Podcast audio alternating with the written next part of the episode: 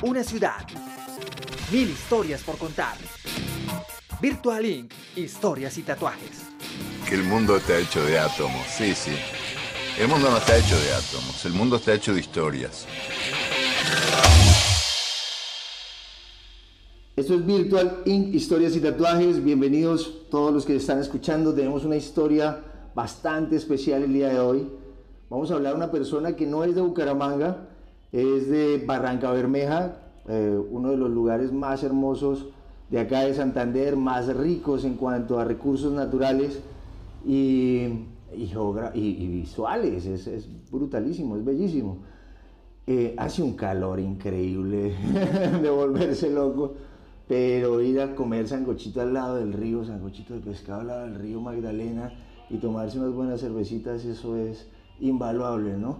Estamos con Roberto Carlos Cisneros de Barranca Bermeja, que se vino a vivir a Bucaramanga y acá encontró su pasión, que es el cine, y, ahora es una de las personas con más kilometraje en la cinematografía colombiana como técnico gaffer, es específicamente el papel que desarrolla.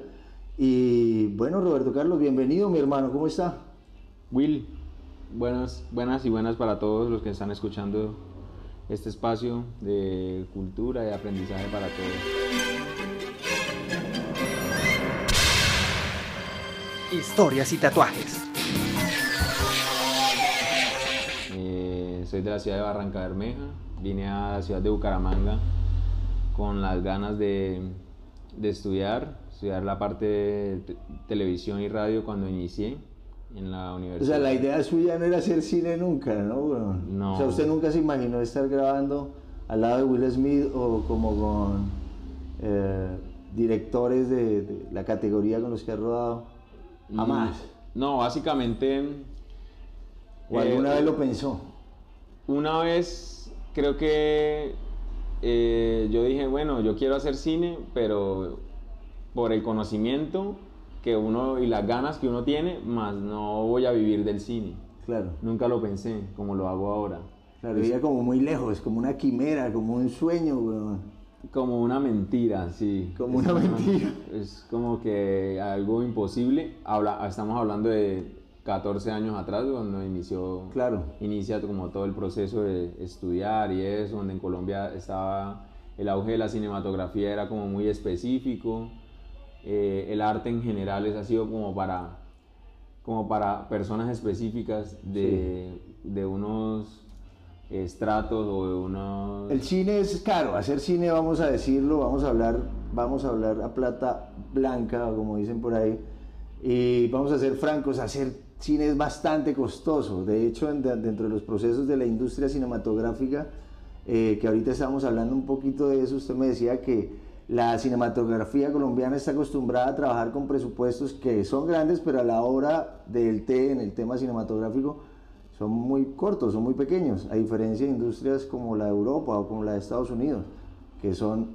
trabajan de otra manera. Me levanté a las 6 de la mañana, fui a filmar con fotógrafos, obreros, constructores, actores, un ejército el cine requiere un ejército de personas que ayudan cuando la película les interesa. Estados Unidos, que son, trabajan de otra manera, ¿no?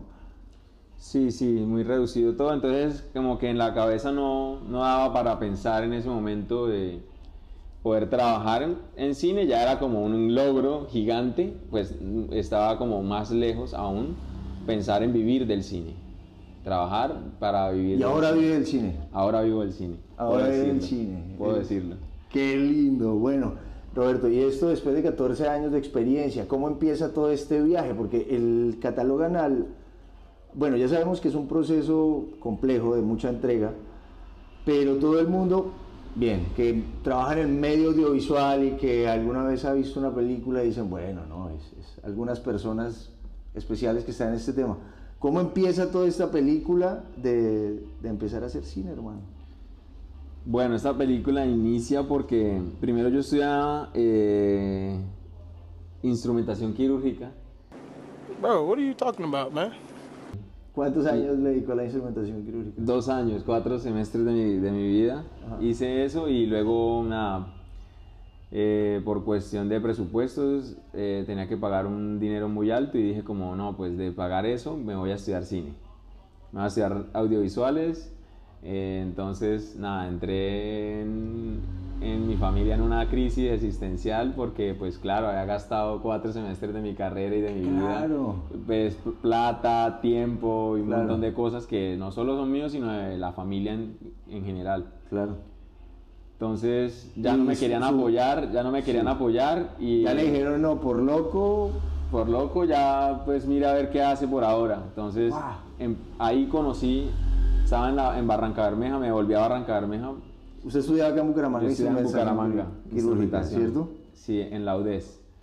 Y luego ahí conocí un par de malabaristas. Eh, los dos hacían malabares y los dos hacían artesanía. Entonces comencé, Se volvió malabarista.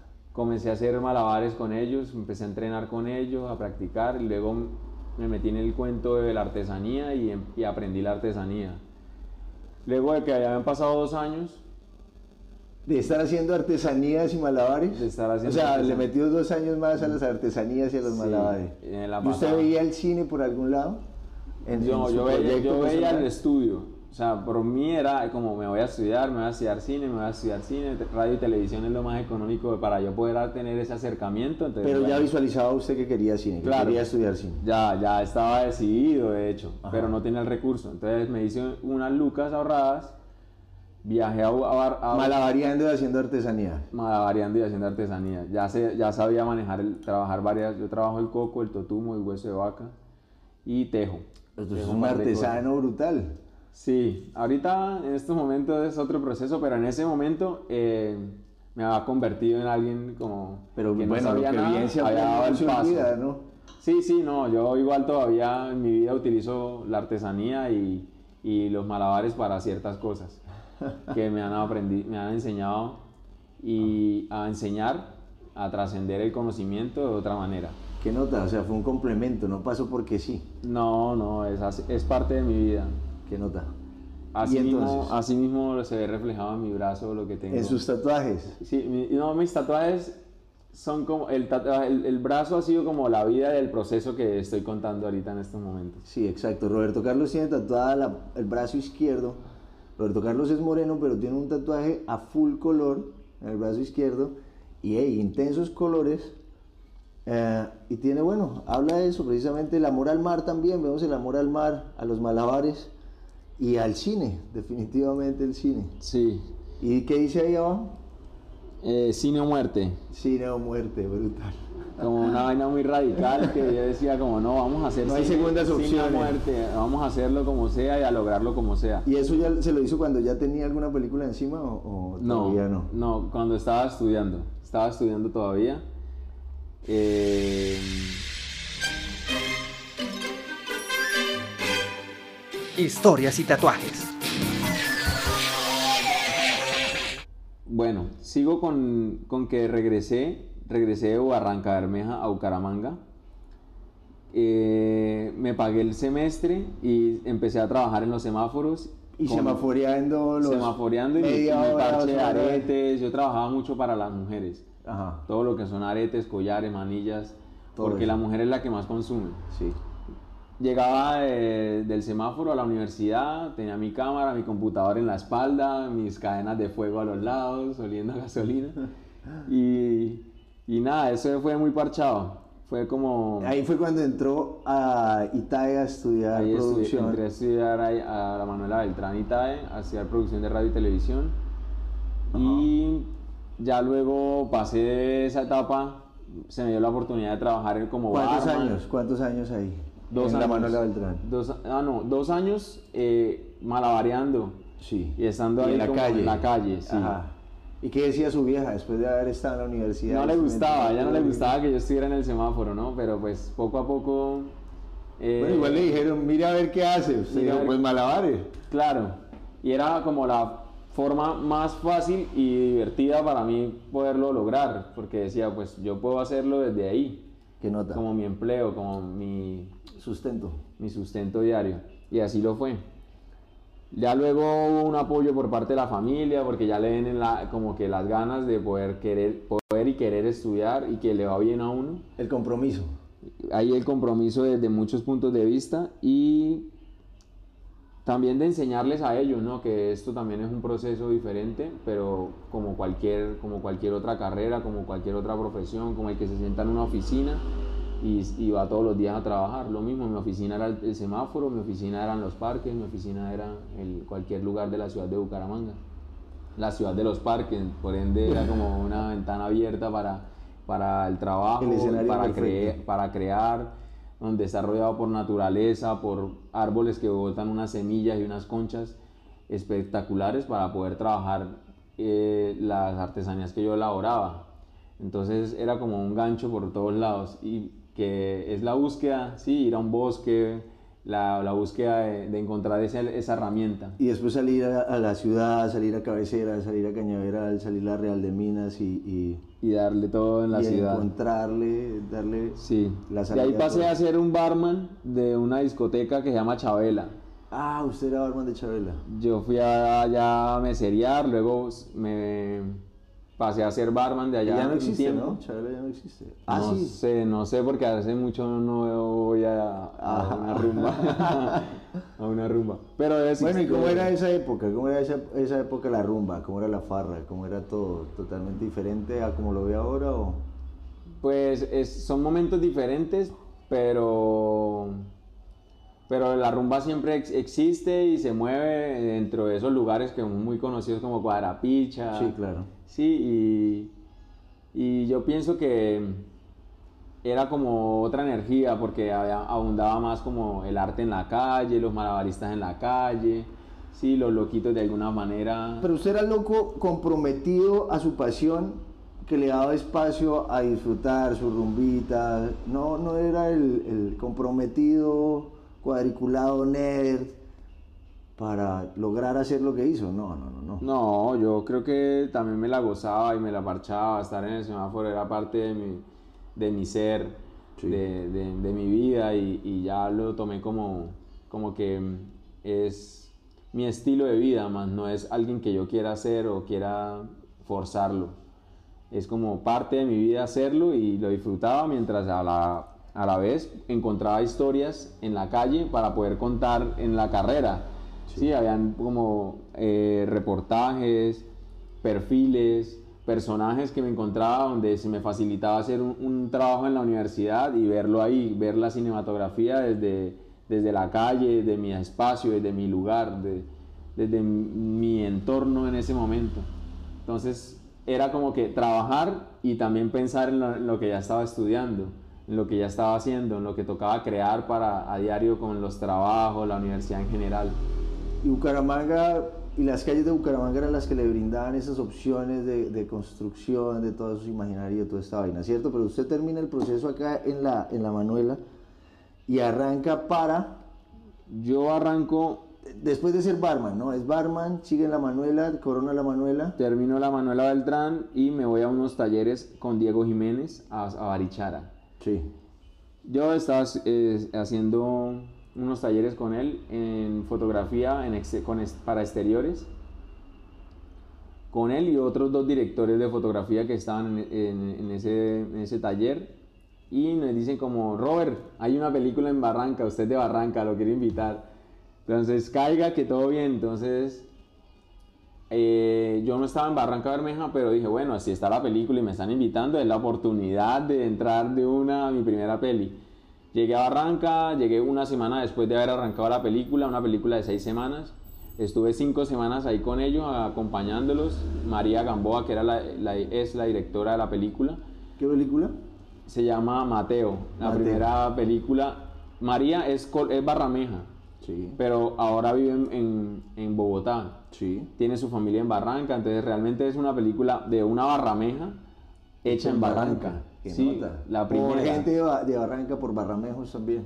Sí, eh, la- el, Muchos 50%, del el equipo. 50% del- de la producción era Bien. personas de Barranca. Tremendo. Entonces ahí después de esa película pues ya tenía conocimiento de mm, el manejo de grip, manejo de un set, cómo comportarse en un set, cómo se mueven la- los cargos, cómo se mueve todo el tema de la cinematografía en Colombia. Vivirlo, ya era vivirlo que de una manera u otra había aprendido en la universidad y lo tenía ahí en remojo. Sí, ya era como haber hecho realidad ese sueño de, de- de- de estar en una peli. Pero sencillamente todo fue encajando y usted fue abriéndose a esa, a esa situación, a- permitiéndose vivir esas, esas experiencias. Y buscándolo también. ¿Le pagaron la primera experiencia? No, eso no nos pagaron nada. Eh, Cuando eso estuvimos con Jackson Gómez y Charlie Galván. Ah, claro. El cine requiere un ejército de personas que ayudan cuando la película les interesa con todo su espíritu. Charlie estuvo conmigo en una, en una primera película, Sí. Que fue como la primera Un película. gran director de fotografías, Bumangués también. Charlie. Galván, sí, y Charlie y, y Jackson Gómez, Es un director. que es bueno. otro director de fotografía ahorita Ah. con que iniciamos, los tres iniciamos en, un, Sí. en un principio eh, haciendo luz, pero pues con la búsqueda de cada uno, sí, yo siempre me enfoqué en ser gaffer Sí. y ellos siempre se han enfocado en ser directores de fotografía y han hecho su carrera a partir de... Sí. Entonces yo hice con Jackson, hice esa peli, luego habían las, o- salieron unas oportunidades con, con Iván Gaona, en ese tiempo él era productor, ahora es director con un gran eh, proceso audiovisual y Sí, creo que es uno de los santanderianos que más películas eh, y cortos ha, ha realizado, Realizado, y propios. Entonces el man nos llama para hacer, él sabe que nosotros util- eh, trabajamos en la y es película jovencito de igual, ¿no? Es Él bastante joven. joven. ¿Cuántos años tiene Iván Gaona más o menos? Como Ahorita. 38 ¿Sí, creo. ¿Cuántos años tiene? 32. 32. Tenemos Sí. todavía camino por delante. Uf, un montón, un montón, estamos jóvenes. Entonces, Iván nos llama para hacer uno, uno- un- dos cortometrajes de seguido. Los realizamos y en ese, en ese proceso de realización encontramos a un grupo de, de la casa de renta llamada HD Cinema de Bogotá, de la ciudad de Bogotá. Entonces nos dicen como, bueno, marica, no, qué chimba, tal, el trabajo de ustedes, que saben, que ta, ta, ta nosotros tenemos una película de nosotros propia. ¿Quieren ir a trabajar? Entonces, como, claro que sí, de una, vámonos para Bogotá a trabajar. ¿Cómo, cómo no? O sea, en ese momento era como, si nos daban un puño por hacer película, pues vámonos Pues a hacer vamos. cine por un puño, weón. o sea, lo que nos den. Pata y puño, listo, Listo. todo bien. Y se fue. Jackson, se fue Jackson, se fue eh, Charlie. Nos y fuimos. Jackson, Charlie y mi persona. Nos fuimos Sí. los tres a la ciudad de, Bucaram- de Bogotá. Había un gaffer y el gaffer renunció a la película porque tenía otro proyecto más grande. Entonces delegamos en que yo era el gaffer. Entonces fue como mi primera película como, Como gaffer. gaffer. Eh. Ya después de haber hecho una, un primer, una primera película como asistente de asistentes y de asistentes. Luego un par de, de- de de cortos en Santander como asistente con, uno, con grandes personajes también como gaffer y fotógrafos de, de Bogotá. Con gran trayectoria, pero con gran era el asistente. Pero nosotros éramos los asistentes y, ahí, y luego pasamos a Bogotá y hicimos nuestra primera peli que se llamó Rolling Elvis. Una peli en 3D, aparte de todo Wow. era en 3D, a dos cámaras, un solo ojo. Y ya luego de eso Brutal experiencia. fue como, bueno muchachos, terminamos la película, eh, hay la oportunidad de hacer un, par de comerciales, ¿se van a quedar? Entonces fue como, sí, claro, de Claro, de una. una. Entonces tú un, comercial, tú otro comercial, tú otro comercial y ya yo dije como, no, pues yo ya me quedo en Bogotá. Todo fue encajando, todo fue encajando. No, lo, no lo soltó Bogotá, lo empezó a atrapar. Sí, me atrapó y, y entonces me, Jackson y Charlie se devolvieron por cuestiones del estudio y otras cosas que ellos tenían otro proceso por finalizar. Yo pues no tenía otro proceso por finalizar, sino continuar mi proceso allá. Entonces me quedé y todo fue engranando, me convertí en el bodeguero de la casa de renta, viví en la casa de renta. Pero dormía- vivió, vivió en la casa de renta y habían cuartos allá. no, para- no, ahí era como un sofá cama que había y ahí eh, toda la noche guardaban un locker, una sábana y una almohada y en la noche abría mi, mi cama, mi habitación. Espere, usted es de Barranca Bermeja. ¿Cuál es el clima normal en Barranca Bermeja? Barranca son 38 grados, 38 grados. En Más Bucaramanga estamos a 24 grados. más o menos. Y usted se pasa para Bogotá a quedarse en la casa de renta guardaba la sabanita ya, dormía en el sofá cama a 8 grados más o menos. A 8 grados más o menos, 12 grados. Que la fuerza te acompañe. Oh, capitán, mi capitán. Ese es mi secreto, capitán. Estando allá, pasa algo que Pero si le dan una patada por hacer película, no importaba, ¿no? A mí no me importaba nada, a mí me importaba pertenecer, pertenecer, estar. Sí. El momento era, y había que disfrutarlo, había que aprovecharlo para, para re- recolectar todo, era como una esponja, como absorbiendo todo ese aprendizaje que era lo más importante de lo que, a lo- a que iba, ¿no? Me tocó, bueno, yo- ah, de ahí me, me- me- adoptaron por allá en una casa, como, vea, acá, acá hay una casa y está vacía, hay una habitación, tum, váyase para allá, listo, tan. Y yo lavaba la ropa en un lado y vivía en otro lado. En ese paso boté mi ropa, dejé la ropa tirada en un bus. Houston, tenemos un problema. Y, y fue como levantarme un día y decir, bueno, parce, estoy acá, tra- vine con poco y ahora no tengo nada. O sea, mucho No. conocimiento, más experiencia de lo que tra- de no lo que tenía ni un sueldo, no tenía ni un sueldo, ¿no? No le están pagando nada. No me estaban pagando nada, era como aprenda y si sale un comercial, pues te ganas lo del comercial, pero era a veces un comercial al mes. Sí, en ese tiempo estábamos hablando de 250 mil pesos al día. Y Entonces era como 250 mil en un mes, ¿qué haces con 250 mil pesos al mes? para los buses de ir a lavar la ropa. Y ya, los buses y ya, la, la- la alimentación me la daban porque yo como me, me volví en el bodeguero, entonces me daban el, el dinero para poder sobrellevar como, Alimentación. como la alimentación. Era como un voluntariado que usted estaba haciendo allá y los manes le dan que Como una pasantía. sí, como una pasantía era, era el tema, yo lo tomé de esa manera y pues poco a poco fue, fue evolucionando todo el proceso, ¿no? Ya Pero no era- venga, usted bota la ropa, se le queda la ropa en el bus. me quedo, la, me quedo sin nada, o sea, como quien dice, estoy en una ciudad solo, con personas que me quieren ayudar, si eso sí lo puedo decir, personas alrededor que me quieren ayudar, pero pues tampoco me pueden dar nada, porque pues cada uno tiene su vida y, su- y sus cosas, ¿no? Sí, sus responsabilidades. Entonces es como, bueno, me quedo sin nada, lave todos los días lo que me voy a poner al siguiente día y una, recibo una donación de acá, una donación, tome una camisa, tome un pantalón, tome una sábana, tome esto, ta, ta, todo bien. Y ya. Entonces ya como no tenía ni para los transportes, me prestaron una bicicleta y andaba en bicicleta de la casa Pero al usted trabajo. nunca pensó en devolverse, No, nunca no, pensó en jamás. O desfallecer, sea, lo último que pensaba era eso, lo último. O sea, eso a mí no se me venía a la cabeza. No, yo quería, yo sabía que ahí había un, un potencial de aprendizaje y tenía que aprovecharlo hasta que yo dijera, si no, si no me voy, me muero. Pero como eso no iba a pasar, o por lo menos no creí que eso pasara, pues todo bien.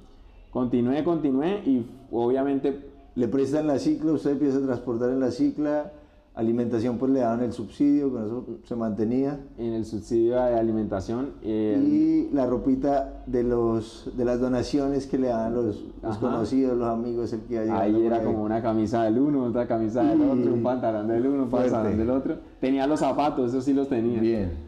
Y una toalla que lo había dejado en la casa. Eso Bien. sí no se me perdió. Entonces, La vida es como una caja de bombones. Nunca sabes lo que te va a tocar. entonces ya luego em- empiezan a salir otros comerciales y más comerciales y más comerciales. Entonces ya de pasar, pasé de, de- de salir una vez a la- al mes a trabajar a hacer cinco, cinco comerciales, cuatro comerciales, ocho comerciales al mes. Entonces ya dije, bueno, ya yo... Pero el ya- cambio fue de un momento a otro. Sí, como póngale seis meses después.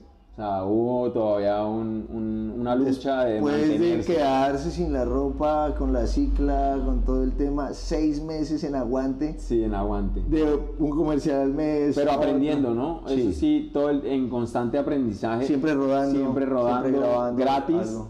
Siempre eh, manipulando luces, cámaras. Yo dormía en el cuarto de cámara, entonces era como lentes de cine a los lados míos, cámaras de cine al lado mío, housing al lado mío, Wow. luces al lado No, mío. era un paraíso. Claro, en el cielo. bueno, este. marica, ahora estoy durmiendo con equipos de cine.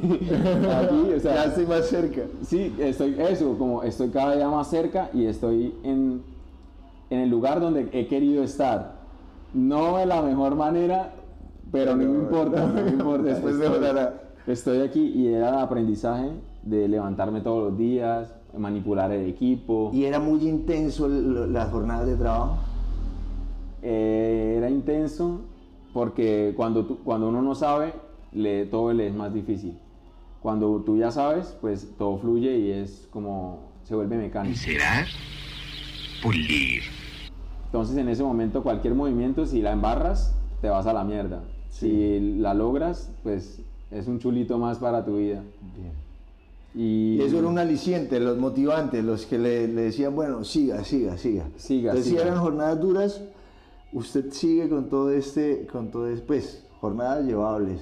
Eh, Me lle- me- de ahí me, me llevé la confianza del dueño de la empresa, me llevé la confianza de gaffers, me llevé la confianza de algunos productores y empezaron a sacarme, a sacarme a trabajar. No, este muchacho sí, tan es pilo, este man tiene la energía, sí. A, veces la- hay una referencia, una referencia que es corre como gallina sin cabeza, sin saber qué va a hacer, pero corre y hace y no se queda quieto y sí, entonces esa energía la van notando y, y poco a poco fue saliendo más trabajo.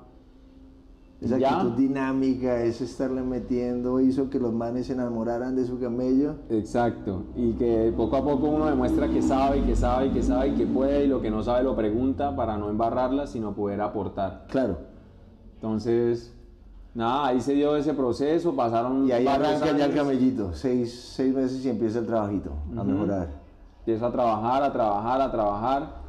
Los que se fueron de, de Bogotá como marica, qué chimba, que le esté yendo bien y tan, pero nadie sabía todo el trasfondo de toda mi, mi experiencia y mi aguante y todo lo que las necesidades que me tocó pasar para poder estar y pertenecer a ese momento, a ese lugar, porque sí, no podemos pertenecer a algo si no tenemos un proceso de aprendizaje. Bueno, y Roberto conoce el mar, conoce la apnea, porque es apneísta también, ¿no? Además de, de, de gaffer y de realizador. Sí, bueno, para hablarle de eso tengo que contarle que después de ellos volverme un, un asistente, luego pasé a ser lumino de un gaffer y duré un proceso haciendo películas y haciendo cosas con él.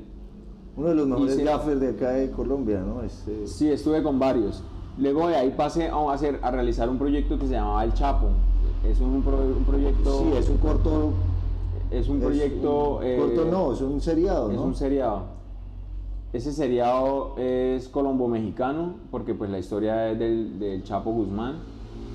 Y me dieron la oportunidad de ser el best boy de la, unidad 1. Luego, me dieron, estando ahí, me dieron la oportunidad de ser el gaffer de la tercera unidad. Me montan a gaffer por toda la continuidad que yo llevaba, todas las continuidades eran mías por ser el best boy. Entonces como que bueno, el man es el que lleva toda la continuidad, montémoslo de gaffer, me montaron de gaffer y desde ahí, hace cuatro años y medio, voy para cinco años de gaferiar. Sí. Solo sentarme a gaferiar. Para las personas que nos están escuchando y para que se lleven un poquito más de, de historias y tatuajes, queremos gritarle al mundo a partir de historias, tomando como excusa los tatuajes, ¿qué es Bucaramanga? Eh, estamos con Roberto Carlos Cisneros, uno de los realizadores audiovisuales y cinematógrafos, eh, si se podría decir de esa manera, con más kilometraje de acá de Santander. Y pues ya están escuchando su historia y para todas las personas que creen que es imposible cumplir los sueños, pues sí se puede.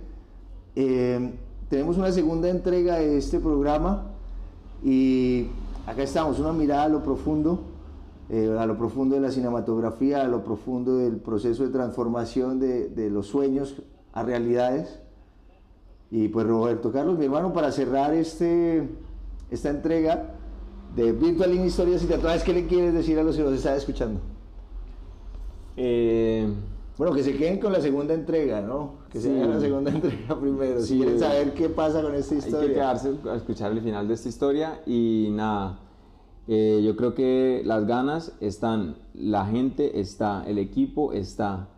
Santander es de, como siempre lo hemos sabido, de gente pujante, de gente con mucha fortaleza, mucha creatividad. Hay muchos artistas, muchos artistas callejeros, muchos artistas de salón.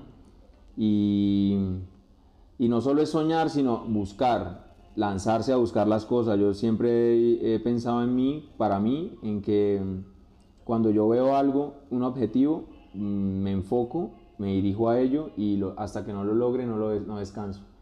Entonces creo que a todos los que están enfocados en el audiovisual y en la cinematografía en Santander es solo lanzarse, buscarlo, ir allá por ello, salir de, salir de, su, de su entorno, salir de, de su comodidad y poder buscar esas, esas experiencias para venirlas a, a, compartir y a generar ese mismo, ese mismo conocimiento que se adquiere por fuera, aplicarlo acá con humildad, con, con sabiduría, con, con serenidad, ¿sí? sabiendo que el, el, el, el conocimiento que uno adquiere se transforma yo puedo aprender algo, pero si yo te transmito eso, tú ese aprendizaje lo transformas, lo conviertes en algo mejor. Bueno, y ahora Roberto Carlos, usted me dice que después de estos eh, varios años de experiencia en el cine, para que todo el mundo sepa, hay un proyecto de vida muy interesante y se vienen cosas muy, muy bacanas, ¿no? Entonces vamos a hablar en el próximo capítulo de, qué pasa con la cinematografía acá en Colombia eh, vamos a hablar de este proceso, de esta historia inspiradora de, este, de esta gran persona, de este gran artista, Roberto Carlos Cisneros. Mi hermano, muchas gracias. Y ya saben, esto es Virtual Inc., historias y tatuajes. A todos ustedes por escucharme, gracias a Will por la invitación y quédense conectados con Virtual Inc. Una ciudad, mil historias por contar. Virtual Inc., historias y tatuajes. El mundo está hecho de átomos. Sí, sí. El mundo está hecho de átomos, el mundo está hecho de historias.